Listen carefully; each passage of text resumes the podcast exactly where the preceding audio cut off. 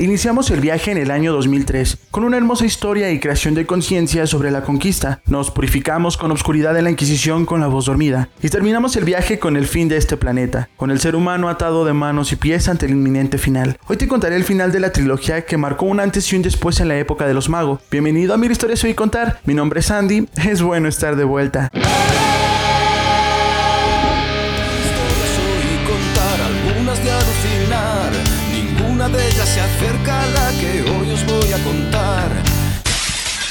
Mil historias oí contar.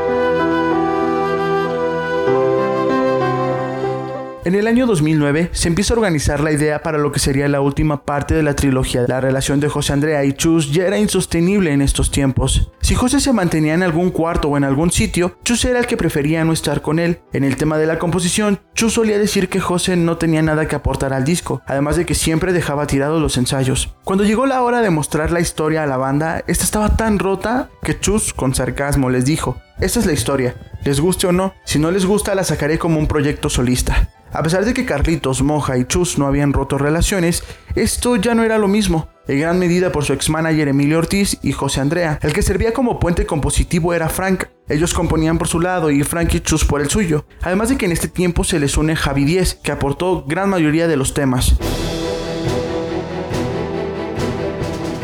Algo que se nota de Atlantia son los diferentes matices de los temas. Esto en gran parte por la composición, pues hay temas muy chus y hay temas del resto de la banda. Chus tuvo varios roces al querer meter sueños dormidos, pues decían que el flamenco con el heavy no iban de la mano. tiempo que sus recuerdos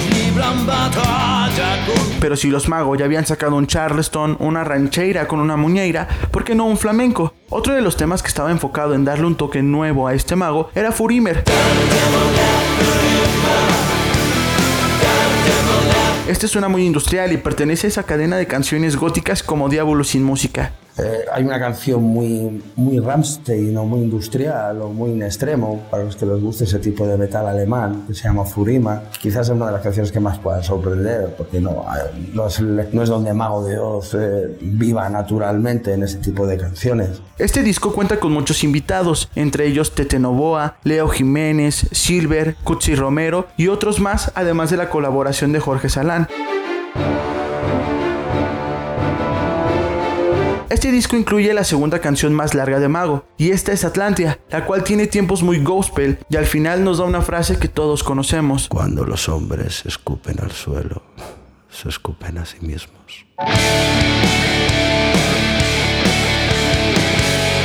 Para la promoción del álbum se hacen firmas de discos, pero esta vez Chus no quería irse con José Andrea. Chus quería a alguien de confianza, alguien que fuera un colega, así que se llevó a Frank para la promoción en Latinoamérica. El arranque del tour se dio en el Festival Vive Latino, donde podemos ver la decadencia que tenía la banda en ese momento. Un José desafinado, olvidando las letras y una banda totalmente desconectada. Cuando se hace esta gira, vuelven a tener problemas con su agenda de management y vuelven a buscar otros managers, por lo cual conectan con una mujer que estaba sumergida en el mundo pop. Su idea era que Mago cobrara muy caro para hacer pocos conciertos, pero Chus decidió que esta no era una buena idea, así que decidió bajar el monto y hacer más ciudades. Regresando a España en el festival Rock Cervantes es cuando se da la última presentación de Quisquilla y Fernando Ponce de León. Estos iban por cansancio ante tantas giras y los problemas con la banda. La crisis económica en España se instala y afecta demasiado a los magos, por lo cual se toman muchas precauciones y un desahogo de Chus para esto fue crear un álbum para niños que no cayera en lo ridículo ni en lo ñoño. Estamos hablando de Héroes de Pacotilla.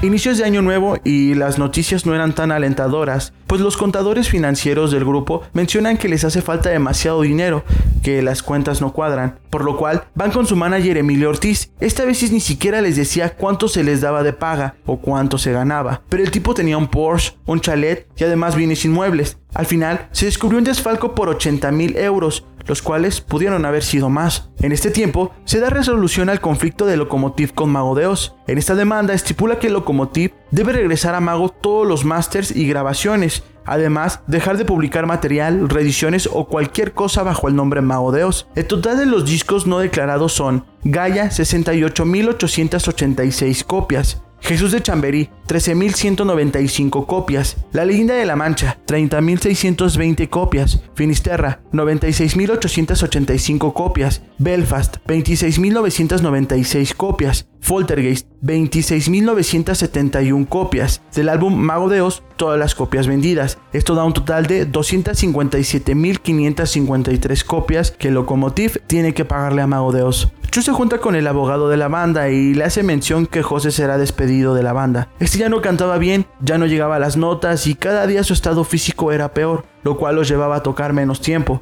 Las críticas de la prensa eran cada vez peores y se decide tomar esta decisión pues era algo insostenible. Al día siguiente se cita a José y este intuía la decisión que se tomaría, así que decide disculparse con la banda. Todos aceptaron, debido a que era mitad de gira y eso no hubiera sido una buena estrategia, ¿o sí? La única solución ante tal caos era parar actividad, así que Chus los reúne y les dice que se deben tomar todo un año sabático de tantas cosas que han pasado. Chus decide crear un proyecto solista que llevaría por nombre Runa Llena, pero los conciertos en lista y más contratos impidieron que esto funcionara. El fin de una era estaba llegando, no solo de la trilogía, sino también de una banda. Espero te haya gustado este capítulo. Espero hayas aprendido un poquito más de esta época tan turbia que era Atlantia. Mi nombre es Andy, nos vemos en el próximo capítulo. Esto fue Mil historias oí contar.